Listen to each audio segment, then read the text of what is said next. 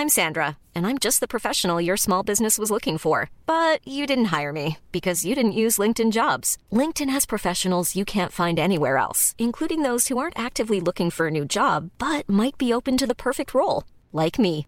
In a given month, over 70% of LinkedIn users don't visit other leading job sites. So if you're not looking on LinkedIn, you'll miss out on great candidates like Sandra. Start hiring professionals like a professional. Post your free job on linkedin.com/people today.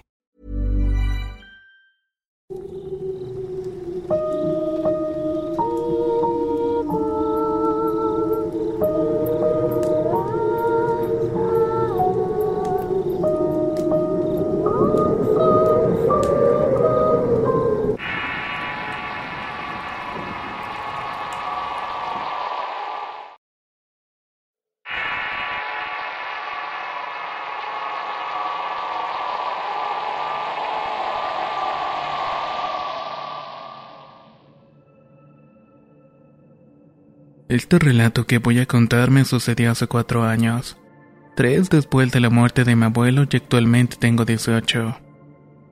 Yo era muy apegado, pues se podría decir que viví y crecí junto con él. De hecho lo llamaba Papá Pancho.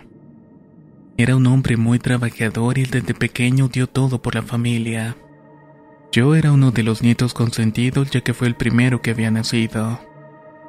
Ya se podrán imaginar el cariño que nos teníamos.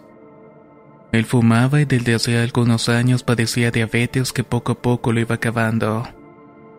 A mis 11 años tuvo un accidente que le provocaron costillas rotas.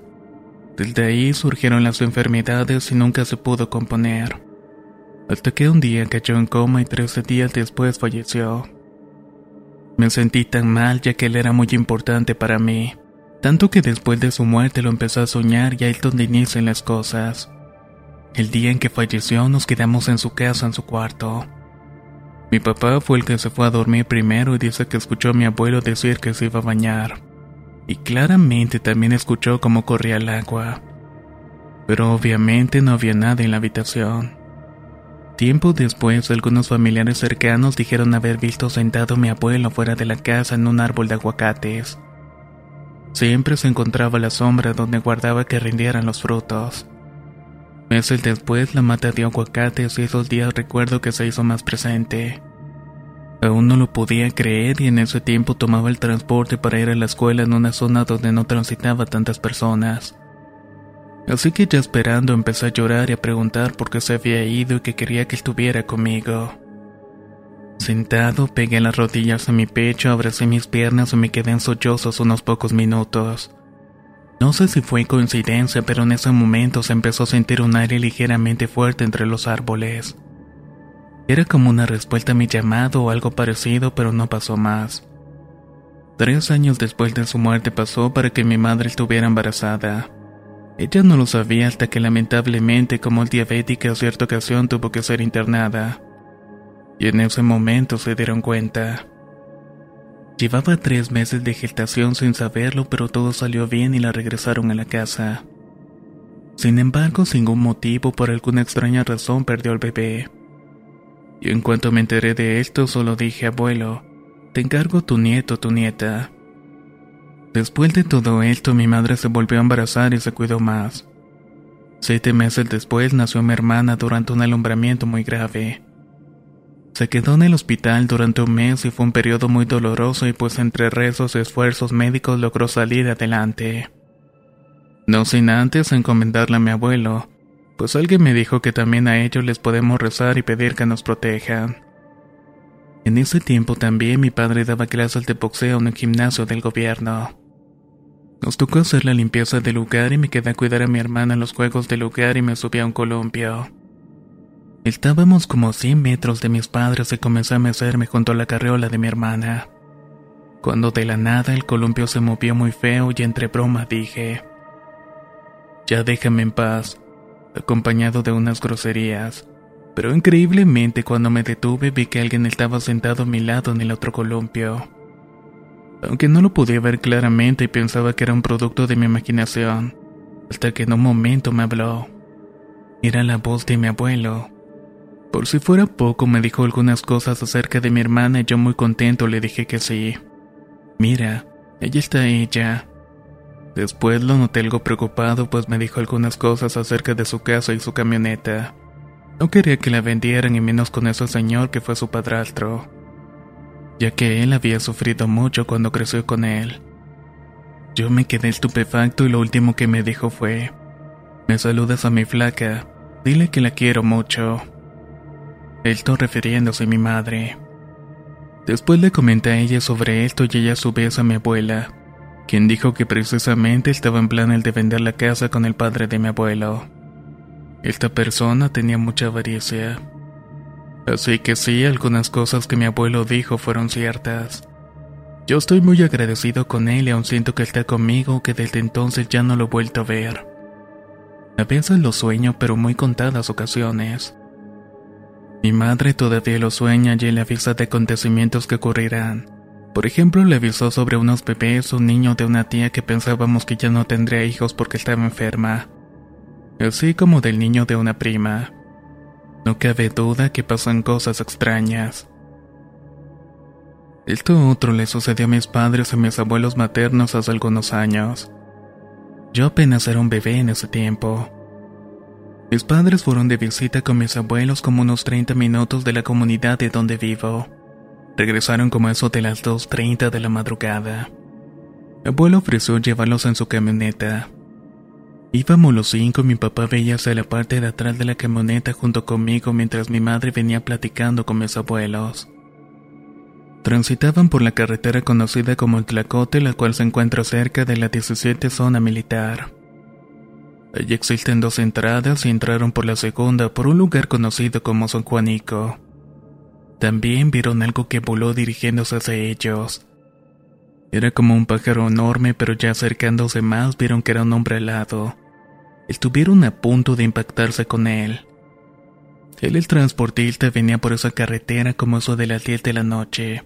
Estaba cansado por la jornada agotadora y exactamente cuando pasó por la zona militar. Las luces del camión empezaron a parpadear y miró que un pájaro estaba volando cerca del tráiler. No le tomó importancia hasta que de la nada apareció dentro del camión un hombre parado muy alto y con alas. Este rápidamente desapareció de inmediato.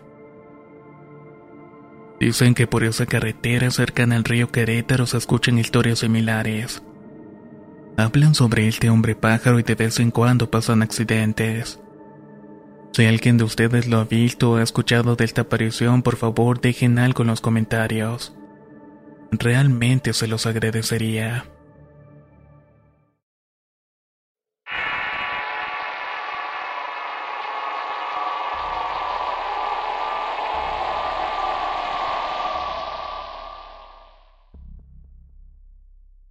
Este relato le pertenece a la familia de la novia de mi hermano y tiene un final que ni yo misma esperaba al momento de escribir esto. Hace un par de meses falleció un tío de ella. Al parecer este señor se cayó de una marquesina y posteriormente la marquesina se le cayó encima matándolo al instante. Resulta que había sacado dinero días antes de morir. Mientras lo estaban velando, una de las sobrinas llamada Carol tomó el dinero y fue a comprarse ropa. Repito, todo esto mientras estaban velando al Señor. Evidentemente esto trajo consecuencias. Debido a que tiempo después Carol empezó a soñar con su tío y él le decía que le iba a ocupar para terminar con todos los asuntos que había dejado pendientes. Lo primero que su tío le dijo a la niña fue que tenía que ir por unos papeles que se encontraban en uno de los burós, que debía dárselos a la hermana de este señor, o sea, la madre de la novia de mi hermano. La niña cumplió con lo que su tío le dijo.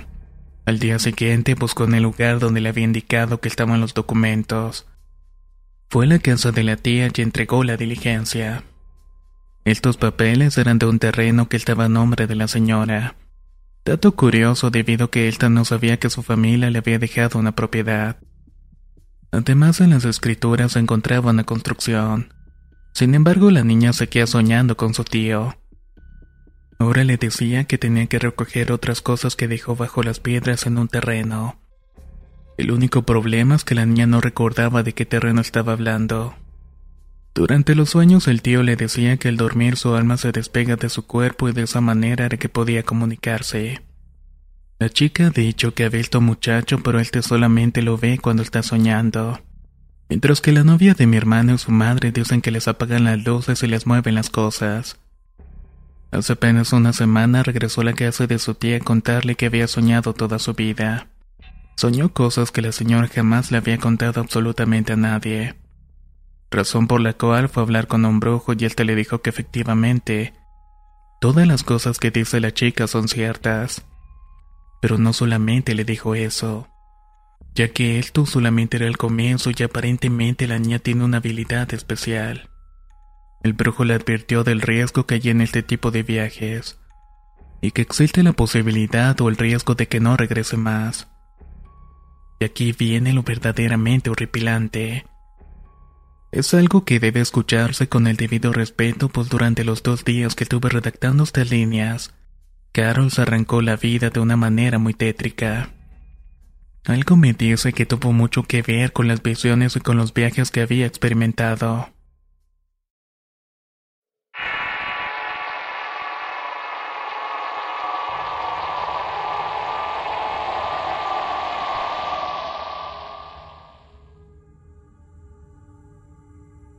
Después de un par de años de haber obtenido mi casa propia empezaron a ocurrir cosas extrañas. Era que cada noche habían gatos llorando a la ventana del cuarto principal. Había noche que dieran tregua. Así pasaron los días hasta que mi esposa empezó a mirar a una persona parada en la puerta del baño. Tanto era su miedo que tenía que despertarme para que la acompañara. En los días de estar viendo esta figura, mi niño de cuatro años fue al baño y salió corriendo llorando. Me decía que en la ventana del baño había una mano. Entré a revisar, pero no había absolutamente nada. Cerré la ventana y me regresé a dormir. Pasada de las dos de la mañana, el pequeño se volvió a despertar llorando y su rostro estaba lleno de miedo sin poder hablar. Solamente apuntaba hacia una esquina del cuarto como queriendo decir que allá había algo. Esto le empezó a pasar del diario y algunas noches dormíamos con la luz encendida. Colocábamos una figura de yeso de una niña con una abejita. Pero esa noche mi niño entró a beber agua y salió corriendo diciendo que la niña lo había volteado a ver. Ya era tan extraño todo eso que la relación con mi esposa fue cambiando. Discusiones, indiferencias, todo esto nos llevó a la separación. A gusto con la situación visité a una señora que hace limpias. Tomando el caso empezó a decir que no querían vernos juntos que era tanta la envidia y el coraje que nos tenían que nos hicieron la maldad. Esta señora molesta entonces dijo, qué poca, hasta con los niños se metieron, afirmando los sustos de mi hijo. Tal parece que te quieren ver tirado en la cama y sufriendo. Poco tiempo después de esto las cosas empeoraron y empecé con pesadillas. Soñaba que una persona de negro entraba a la casa y no se podía ver su rostro. Este se paseaba por la casa y subía las escaleras, abría la puerta de mi cuarto y se quedaba un rato observándome. Luego avanzaba a mi cama y lento se subía sobre mí sofocándome. Yo gritaba pero nadie me escuchaba hasta que pasado un rato se bajaba. Ya ahí petrificado veía cómo se marchaba de la casa. Tomé la decisión de cambiar de cuarto pero no cedía. Fue tanto que empeoró el ambiente. Un día después del trabajo, como eso de las 10 de la noche, me fui a dormir y no sé qué tanto tiempo pasó hasta que me quedé dormido. Sin ser dueño de mis actos, me senté y observé todo el cuarto. Mientras veía la luz de la pecera, escuché un susurro seguido de un golpe en la cabeza. Casi casi fue como si fuera una descarga eléctrica. Desperté como a las 7 de la madrugada muy confundido me preguntaba qué era lo que había pasado. Por la tarde pasé a visitar a la señora que hacía limpias y le platiqué lo que había ocurrido. Su respuesta me dejó asombrado. Lo que pasó fue que intentaron desprender el alma de tu cuerpo, pero como esa persona es muy tonta no pudo hacerlo. Pero ese es solamente el principio. Agárrate que viene lo más cabrón ya que saben que vienes conmigo. Harán todo por fregarnos, pero solo que se toparon con piedra. Ya era que cada noche me visitaba esa persona oscura y pasaba toda la noche en vela con tal de no verlo. Hasta el día de hoy me sigue pasando lo mismo. Cuando siento que se acerca, no sé. Es algo que no puedo explicar y me lleno de valor y lo confronto. Tal vez él esté dormido, él esté despierto, pero veo que me le pongo enfrente como retándolo, lo miro como se retira. Sinceramente, estamos desesperados, pero no voy a ceder tan fácilmente. There's never been a faster or easier way to start your weight loss journey than with PlushCare. PlushCare accepts most insurance plans and gives you online access to board-certified physicians who can prescribe FDA-approved weight loss medications like Wigovi and Zepbound for those who qualify. Take charge of your health and speak with a board-certified physician about a weight loss plan that's right for you. Get started today at plushcare.com slash weight loss. That's plushcare.com slash weight loss. plushcare.com slash weight loss.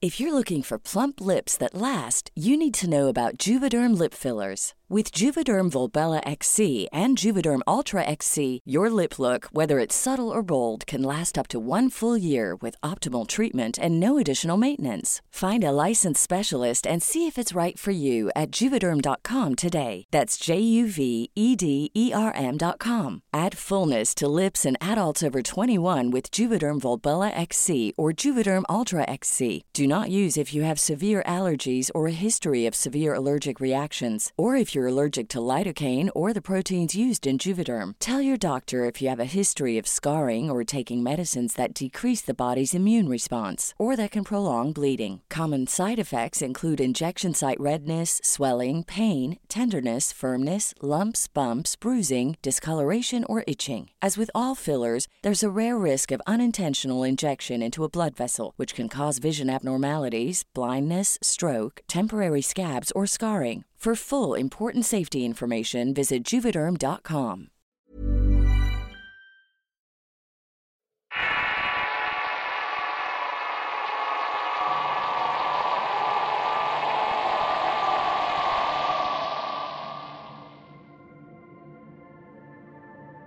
Esta historia le pasó a mi tía. Cuando yo tenía 12 años me quedaba seguido a dormir con ella y mis primos. Cierta ocasión, a la hora de dormir, me entraron ganas de ir al baño y de camino escuchaba como se chocaron unas tazas.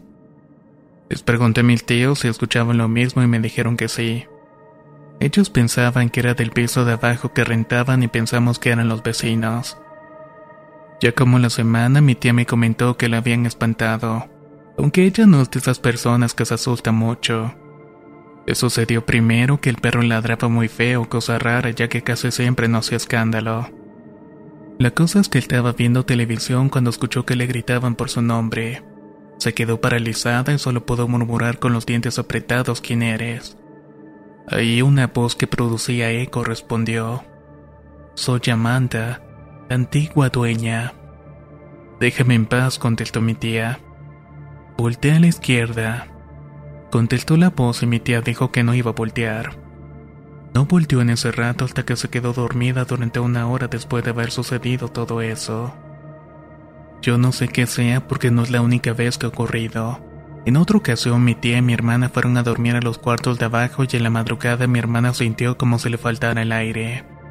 Cuando despertó se dio cuenta que alguien estaba sentado arriba de ella. Al poco rato mi tía le pidió a mi hermana que se le acompañaba al baño para no ir sola, y cuando ingresó escucharon como si estuvieran arañando la puerta. Rápido se regresaron y se quedaron dormidas. Pero según sé en la actualidad siguen pasando cosas similares.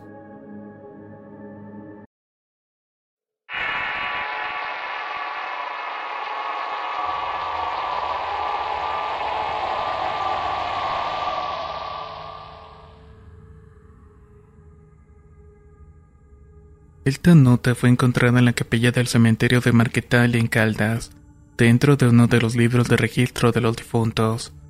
Fue escrita al parecer en la madrugada del 3 de noviembre de 1940 por Jairo Campo, el cual era un animero del pueblo por esos días. Hoy dejo el pueblo para siempre. Escribo esta nota con la esperanza de que algún día alguien la encuentre y entonces se devele el misterio de mi desaparición.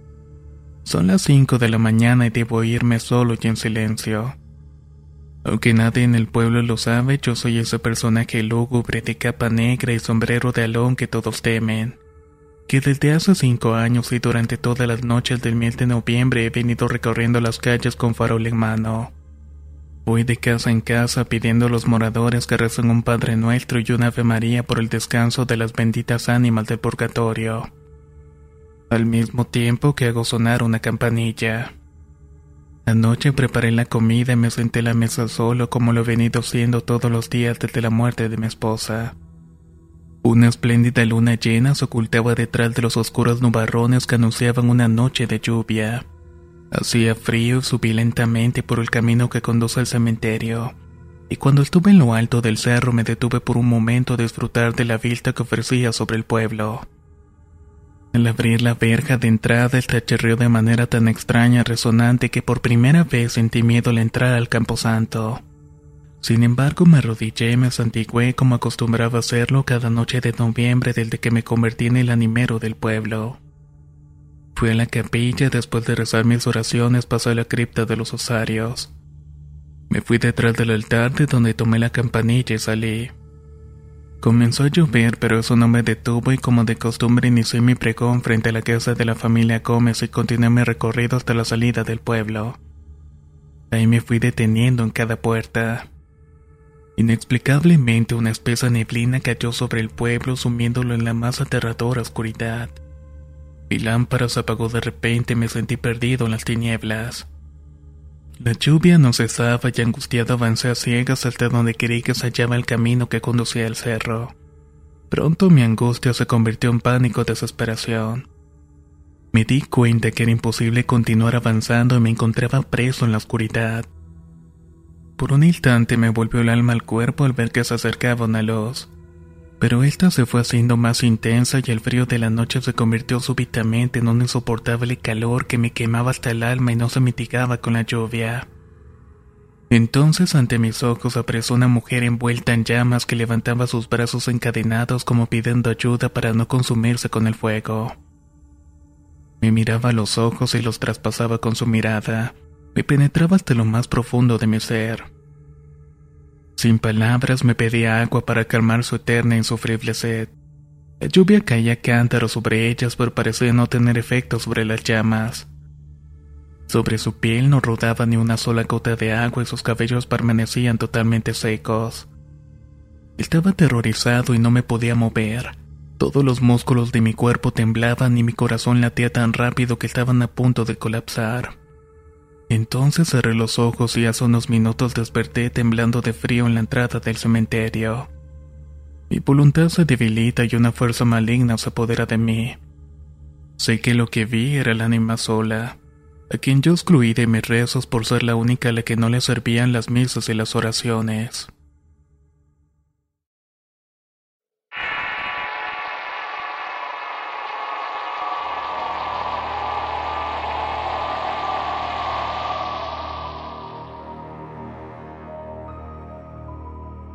Tengo una bebé de cuatro años y ella desde muy pequeña ha sido extremadamente madura e inteligente. Al nacer no lloró ni emitió ningún sonido y solamente estornudó y un quejido discreto. Además que nació con los ojos muy abiertos. Una temporada vivimos con mi suegra ya que mi esposo se fue al extranjero y mi familia vivía retirada en un lugar alejado de médicos y servicios básicos. En ese tiempo, a muy temprana edad, mi bebé comenzó a sentarse, intentar hablar, lanzar cosas a objetos que no alcanzaba para tomarlos. Luego inició a caminar y hablar de una manera muy fluida, utilizando palabras que para un niño de su edad no son muy comunes. No mucho tiempo después empezó con conductas como acomodar sus juguetes y ropa en cajones adecuados. Ya a los dos años, mientras la cambiaba de la nada, me dijo, Sabes, mamá, yo antes tenía un papá que se llamaba Pancho. Él no me quería y era malo conmigo y tenía otra madre. Ella sí me quería como me quieres tú. Él me hizo daño, me hizo mucho daño. A lo que lo abracé, la senté en mis piernas y le pregunté dónde vivías.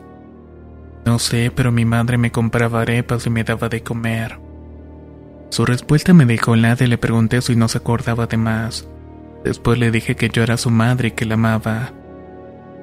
Yo he escuchado de la reencarnación y fue en ese momento que no supe si esto era un recuerdo de mi hija de su vida pasada o solamente era parte de su imaginación.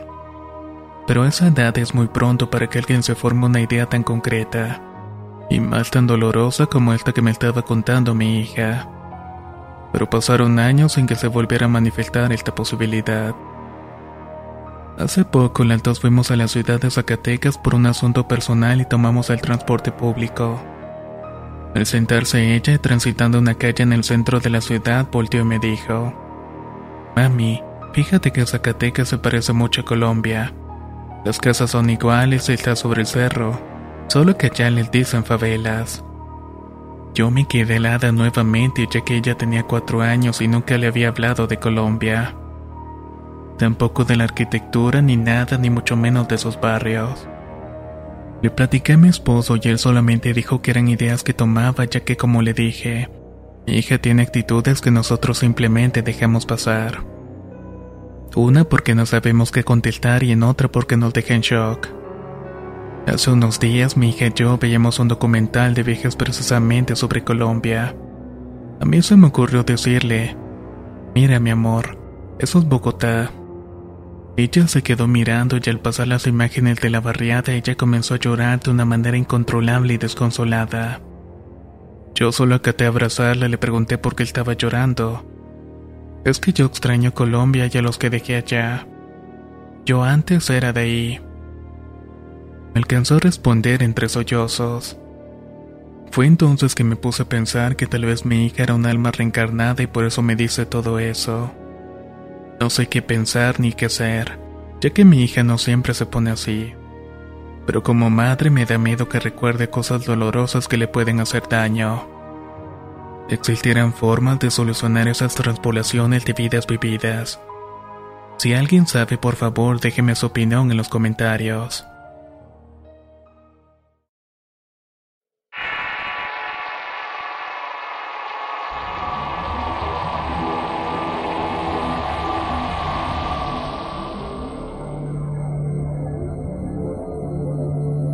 Soy hondureño y vine a Estados Unidos a los 17 años. Desde pequeño me aterra lo sobrenatural y siempre dije que el día que me espantara me moriría del susto. Pues resulta que las cosas a veces se dan de ciertas formas en las que no esperas. Mi trabajo aquí en Estados Unidos es el de hacer techos y reparar revestimientos. Esto me pasó hace tres años atrás en un invierno bastante duro ya que a las 5 de la tarde, aunque está oscureciendo, se debe trabajar con el mayor de los fríos. A veces nos tocaba trabajar hasta que terminábamos, por lo que nunca había tenido un horario fijo. Es así como ese día estábamos recogiendo las herramientas para marcharnos casi a las 6 de la tarde. Me subí a bajar una basura de los canales y cuando iba a la mitad de la escalera me dio por ver por la ventana, ya que el dueño de la casa, un anciano como de unos 90 años, me estaba saludando con la mano. Miré que dijo algo por el movimiento de los labios, pues no se escuchaba nada y le sonreí y seguí subiendo. Pero cuando volví a bajar ya no se encontraba allí. Cuando bajé le dije al encargado que le fuera a tocar la puerta y le pregunté al señor qué quiere. Se me quedó mirando y me dijo por qué estaba diciendo eso, si aquí no vive nadie. Claro que sí, allí está el dueño dentro. Acaba de saludar y me dijo algo, pero no se escuchó porque estaba cerrada la ventana. No, claro que no. El jefe me comentó que no había nadie.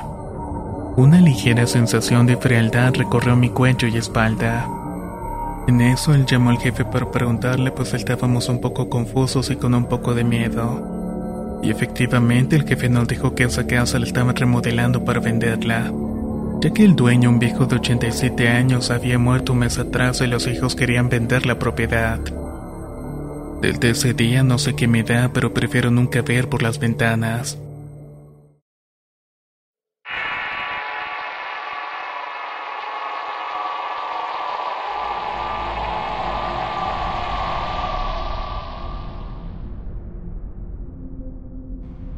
En algunas ocasiones he llegado a ver una clase de espectros que no sé perfectamente cómo llamarlos, ya que estos son exactamente iguales a mi familia. Cuando era pequeño, una noche que estaba solo, fui a la cocina y antes de encender la luz pude ver a mi padre acercándose a mi hermano para darle algo que tenía en la mano. Pensé que realmente eran ellos, pero recordé que estaba solo. En el momento cuando encendí la luz ya no había nadie más en el cuarto. En la segunda ocasión, varios años después, cuando estudiaba en la preparatoria, me levanté temprano para ir a la escuela. Solía hacerlo como eso de las 5 de la madrugada, pues la escuela se ubica en otro pueblo y debía estar listo desde antes. Mi madre tenía la costumbre de prepararme algo de comer a esas horas. Cuando terminé de cambiarme, fui a la sala que está enfrente de la cocina. La vi entrar y no encendí la luz y como me sobraba algo de tiempo podía aprovecharlo para dormir un poco más en el sillón grande de la sala. Pero me llevé una gran sorpresa cuando escuché a mi madre hablar en voz alta desde la habitación preguntándome si ya estaba listo. Yo le dije que sí, que estaba esperando el almuerzo. Entonces le pregunté si había entrado a la cocina y me juró que no lo había hecho. La tercera anécdota fue el año pasado. Era una tarde fría por lo que decidí preparar un poco de café. Después de preparar mi taza fui a la habitación y la puse en la mesita de noche. Como seguía caliente, regresé a la cocina a acomodar los ingredientes que había movido. Al volver vi que todo el café estaba derramado y la taza estaba vacía, pero se encontraba justamente como la había acomodado y no estaba tirada. La única explicación que tenía es que alguien lo había hecho, pues de otra forma la taza no estaría bien acomodada. En ese instante solamente estábamos mi hermano, mi padre y yo, pero mi madre y mi hermano juraron que ellos nunca se habían metido en la habitación. Y también aclaro que no tengo mascotas. Lo siguiente ocurrió un par de meses después. Me encontraba en la habitación viendo la televisión acostado en la cama y fue entonces que vi entrar a mi padre con una cara de enojo. Lo primero que hizo fue subirse a la cama, se arrojó encima de mí y trató de arrebatarme el control remoto. Yo estaba muy sacado de onda e iniciamos el forcejeo.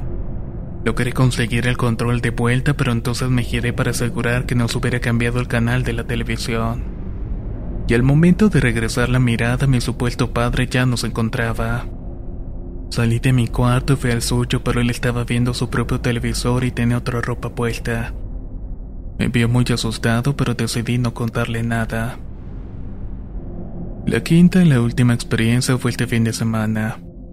Mi familia había salido de vacaciones, pero yo me quedé solo en la casa. A eso de las 9 de la mañana cortaron la luz eléctrica para arreglar un problema con un transformador. Al no tener televisión ni internet decidí dejar el interruptor de la luz encendido para saber inmediatamente cuándo llegaría la energía. Me disponía a tomar una siesta y fue cuando escuché dos cosas.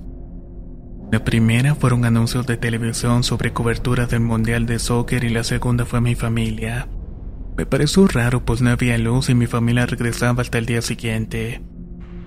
Entonces decidí mirar el foco para ver si había vuelto la electricidad pero no podía moverme. No sentía a alguien encima de mí como muchos dicen, solamente estaba paralizado completamente. Eso sí, me sentía muy desesperado. Hice un esfuerzo sobrehumano para poder girarme boca arriba y abrir los ojos y mirar el foco.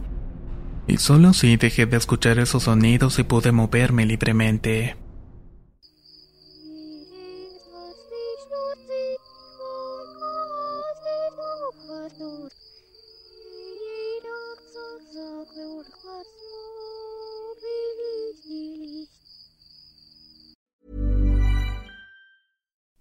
Would you like to look five years younger? In a clinical study, people that had volume added with Juvederm Voluma XC in the cheeks perceived themselves as looking five years younger at six months after treatment. Look younger, feel like you. Add volume for lift and contour in the cheeks with Juvederm Voluma XC. Reverse signs of aging by adding volume to smooth laugh lines with Juvederm Volure XC. For important safety information and to find a licensed specialist, visit juvederm.com. That's J U V E D E R M.com. Not for people with severe allergic reactions, allergies to lidocaine, or the proteins used in Juvederm. Common side effects include injection site redness, swelling, pain, tenderness, firmness, lumps, bumps, bruising, discoloration, or itching. There's a risk of unintentional injection into a blood vessel, which can cause vision abnormalities, blindness, stroke, temporary scabs, or scarring. Talk to a licensed specialist to find out if it's right for you.